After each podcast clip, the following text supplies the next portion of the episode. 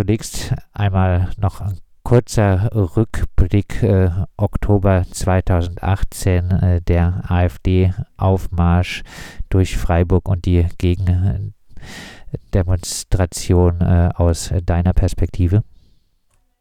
Ja, das ist der Richter Klein auch nicht müde geworden zu betonen, das ist ja jetzt schon sehr lange her. Äh, die Erinnerungen sind nicht mehr so genau. Das hängt natürlich äh, davon ab, was Mensch dort erlebt hat. Du hast ja schon geschildert, es gab dort diesen Nazi-Aufmarsch mit mehreren hundert Teilnehmerinnen gegen tausende Gegendemonstrantinnen, auch schwere Polizeieinsätze mit vielen Verletzten auch. Die sind ja mit Pferden dort in die Menge geritten, teilweise, um diesen JA-Aufmarsch durchzusetzen. Ähm, genau, also ich kann mich ziemlich gut an den Abend erinnern. Es war auch äh, sehr regnerisch. Äh, der Richter hat das dann auch nochmal mit einer eigenen Wetter.com-Zahl äh, unterlegt. Es waren irgendwie äh, drei bis sieben Grad Nieselregen die ganze Zeit. Eigentlich von vornherein eine goldene Brücke, wo er so ein bisschen anmerkte, ja, bei so einem Wetter kann man ja auch einen Schal irgendwie umlegen oder eine Kapuze aufsetzen, wäre ja selbstverständlich. Ähm, ja, gut, dieser denkwürdige Aufmarsch hat ja zu Dutzenden Verfahren geführt. Ähm, und äh, ja, ich bin hier mit dem Vorwurf der Vermummung konfrontiert gewesen. Äh, da hat das erste, die erste Instanz, wie du ja schon sagtest, ähm, mich äh, verurteilt gehabt im vergangenen Jahr dann, anderthalb Jahre nach dem Aufmarsch. Und äh, ich bin aber in Berufung gegangen, eben vor das Landgericht Freiburg. Und da fand nun gestern der Prozess statt. Hm, ja, genau, das Setting, es waren äh, die gleichen mehr oder weniger Polizeibeamten, die auch äh, in der ersten äh, Runde da mich äh, belastet haben. Ähm, zusätzlich noch der Herr Schorb von der äh, Freiburger lokalen Polizei, der so ein bisschen was zum lokalen Kontext sagen sollte. Die Initiative äh, für diese Strafverfolgung die ging jetzt nicht äh, von der Freiburger Staatsanwaltschaft, sondern von äh, der Karlsruher Staatsanwaltschaft aus, so wie ich das. Äh, Wenn ich das richtig verstehe, war das die Staatsanwaltschaft Karlsruhe. Äh, jedenfalls äh, ist die Festnahme damals erfolgt durch ähm, Bruchsaler Polizeieinheiten, also die äh, Einsatz Hundertschaft, die dort, äh, naja, als, ich weiß gar nicht, BFE ist das meine ich nicht, vielleicht ist es auch BFE, auf jeden Fall so eher, äh, naja, auswärtige, starke Kräfte so. äh, ähm, genau, und die, die Strafverfolgung, das haben die wohl beschlossen, haben die auch nochmal erzählt, in Rücksprache mit der Einsatzleitung haben sie eben, sie haben eine vermummte Person gesehen, gesagt, die nehmen die jetzt fest, äh, wurde genehmigt, haben sie gemacht. Ähm, genau, und das war eben, wie gesagt, äh, Bruchsaler Polizei. Ähm, natürlich die Strafverfolgung erfolgt dann ja auch mit äh, Unterstützung der, der Lokalpolizei hier in Freiburg. Die äh, haben sich dann das, die haben das ja auch ausgewertet. Das Videomaterial äh, war auch ein bisschen lustig, weil der Herr Schorb, der da für die, für die Freiburger Polizei ausgesagt hat, hat gesagt, ja, den, kenn, den, den Lüg, den kennen wir ja schon lange, den, den würde ich ja so ungefähr im Dunkeln erkennen. Er wollte dabei eigentlich sagen, äh, total der gefährliche äh, Teil der Freiburger extremistischen linken Antifa-Szene oder so, ähm, hat damit aber im Prinzip äh, gleichzeitig auch gesagt, äh, was eine Ausnahme im Gesetz darstellen kann. Äh, die Person ist so einfach zu erkennen, die ist sozusagen den Strafverfolgungsbehörden bekannt und äh, daher ähm, naja, ist die Vermummung dann ja auch logischerweise hinfällig als einen Grund, jetzt meine Identität vor Menschen zu verschleiern, die mich eh identifizieren können. Heißt, äh, das war dann am Mittwoch auch Teil deiner Verteidigungsstrategie. Ja, es gab eben diese drei Punkte, die da zum Tragen kamen. Es gibt einfach Ausnahmen in diesem Gesetz. Ich habe argumentiert mit verschiedenen anderen Verfahren, in denen Antifaschistinnen aus Selbstschutzgründen äh, freigesprochen worden sind. Ich konnte offenbar auch glaubwürdig belegen, dass äh, Nazis, die sich an dieser Demonstration beteiligt haben, äh, gefährliche Leute sind, ähm, äh, dass die ja auch in verschiedenen anderen Verfahren äh, involviert waren, etwa äh, ja, der, der Repple hatte die Finesse, äh, wenige Wochen vor diesem Aufmarsch ein Denunziationsportal äh, ins Netz zu stellen, ähm, was ja natürlich äh, als Anmelder der Demonstration dann irgendwie den, äh, im Umkehrschluss dazu führen kann, dass Gegendemonstrantinnen sagen, uh, da will ich ja besser nicht äh, erkannt werden von diesen äh, AfD-Lern.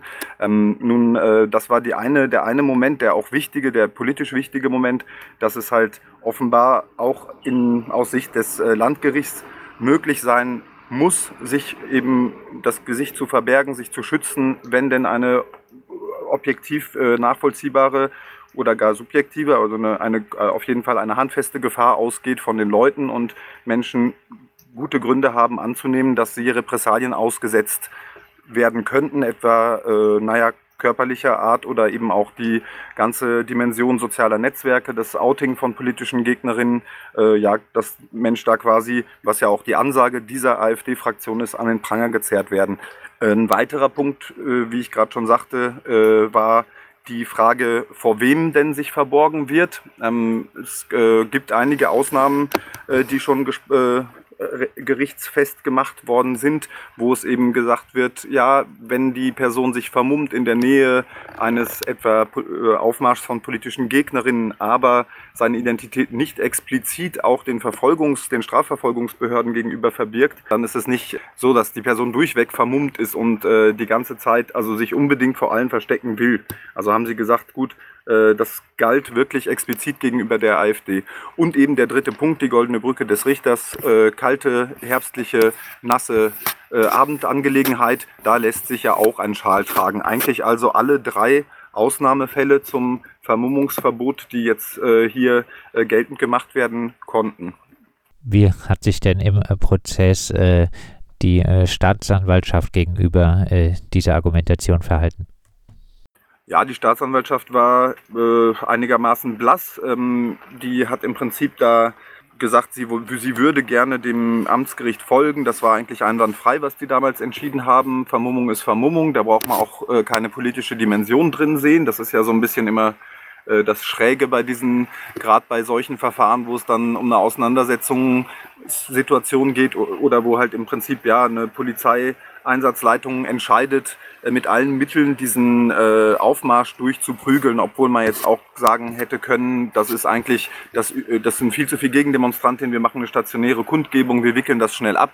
Nein, haben sie nicht gemacht. Sie haben eine große Demonstration gemacht und natürlich ist das alles ein sehr politischer Kontext und das wollte die Staatsanwaltin der, des Landgerichts aber eigentlich auch so aufrechterhalten. Also die Argumentation, äh, Versammlungsrecht ist Versammlungsrecht, ne? Äh, eine Person hat einen Schal vor dem Mund bei einer Versammlung, das ist illegal, also Strafe. Das hätte die gerne genauso weitergeführt mit einem etwas geringeren Tagessatz. Ähm, hat äh, aber im Prinzip auch nicht äh, ja, sehr viel, finde ich, zur Wahrheitsfindung beigetragen. Die hat irgendwie da gesagt, äh, ja, die hat das äh, Urteil von damals im Prinzip zusammengefasst gesagt, war doch prima und ist auch gar nicht darauf eingegangen, was alles dann im, im Verfahren im Prinzip argumentiert wurde. Ganz im Gegensatz zu den beiden Schöffinnen und dem äh, Richter Klein, der ja, gesagt hat, das äh, lässt sich so freisprechen. Eigentlich ein wirklich äh, tolles Ergebnis, habe ich jetzt auch nicht wirklich unbedingt mit gerechnet. Es geht ja auch darum, äh, ja, vielleicht gut, der Tagessatz geringer wäre ja schon nicht schlecht gewesen. Es kann ja auch teilweise verurteilt werden bei Ab Absehen von Strafverfolgung. Also es gibt da eine ganze Handvoll Lesarten, die zur Anwendung kommen können in so einem Fall. Ähm, und hier war es aber eben die richtig äh, schöne, erfolgreiche. Das ist hoffentlich, naja gut, es könnte theoretisch ja noch einen Revisionsmoment geben. Mir fällt kein Grund ein, warum äh, das Verfahren nicht so äh, abgeschlossen sein sollte. Ich glaube, das ist abgeschlossen. Wird sich halt natürlich, da gibt es ja noch so kleine Zeitfenster, wo jetzt noch irgendwas dazwischen kommen könnte. Aber im Endeffekt hieße das, das Landgericht Freiburg, eine ja, mittelhohe Instanz, äh, reiht sich ein mit dem Berliner Kammergericht, mit dem Landgericht Hannover, die aber teilweise eben auch schon vor 15 Jahren oder vor zwölf Jahren sowas geurteilt haben. Also wäre es möglicherweise für Antifaschistinnen das aktuelle Urteil dann hoffentlich in Kürze, ähm, auf das sich berufen werden kann, um zu rechtfertigen, dass es wichtig und richtig ist, antifaschistisch sich zu schützen, ähm, eine naja, eine, auch eine offensive Haltung zu vertreten und vielleicht auch nicht einfach nur äh, Resultate von äh, so kleinen Gerichtern dann zu akzeptieren, sondern äh, zu sagen, der Selbstschutz ist legitim, wenn auch noch Bedingungen zusammenkommen, wo die Personen am Ende sogar noch von der Polizei bekannt sind und noch das Wetter schlecht ist, gibt es jeden Grund, sich zu vermummen. Heißt, äh, Richter und äh, Schöffen haben sich äh, deiner Argumentation eigentlich komplett angeschlossen. Ja, komplett. Das war wirklich super so. Die haben teilweise ja auch ein bisschen empört reagiert. Eine Chefin hat zwischenzeitlich den Polizeibeamten, der hier, der Schorb, der versuchte mal den Linksextremismus des äh, Lüg zu belegen, äh, den so ein bisschen äh, ist ein bisschen in die Parade gefahren, hat gesagt, was verstehen Sie denn überhaupt unter Extremismus? Weil der hat da halt so einen Diskurs wie aus dem, wie aus dem Verfassungsschutzbericht, so äh, extreme Linke, extreme Rechte, die treffen sich, es gibt so und so, also irgendwie eine sehr mechanische äh, Art und Weise, dieses politische Feld zu betrachten. Und da sind die gar nicht mitgegangen und äh, waren auch teilweise etwas empört von, von dieser polizeilichen Arroganz. Auch natürlich zumal vor dem Hintergrund dieser Demonstration, wo nun wirklich äh, ja, die Polizei alles dafür getan hat äh, und die Strafverfolgungsbehörden immer noch alles dafür tun, äh, vielleicht in, mit Ausnahme von dem Fall jetzt, äh, ja, Leute reinzureiten, äh, viele Tagessätze zu, äh, zu erlangen und Menschen halt, naja, wie üblich mit Verleidigung, Beleidigung, Vermummung ähm, etc. irgendwie anzugreifen. Vor dem Freiburger Landgericht äh, wurde äh, der linke Aktivist Lüg äh, freigesprochen. Er hatte im Oktober 2018 äh, gegen einen AfD-JA-Aufmarsch demonstriert und ihm wurde nachher Vermummung vorgeworfen. Das Freiburger Amtsgericht hatte ihm im Juli 2020 zu 50 Tagessätzen verurteilt. Das äh, Freiburger Landgericht hat äh, diese Entscheidung nun aber revidiert an äh, diesen Mittwoch und äh, Vermummung als äh, Selbstschutz äh, und als der Polizei bekannte Person und auch aufgrund des Wetters als legitim erachtet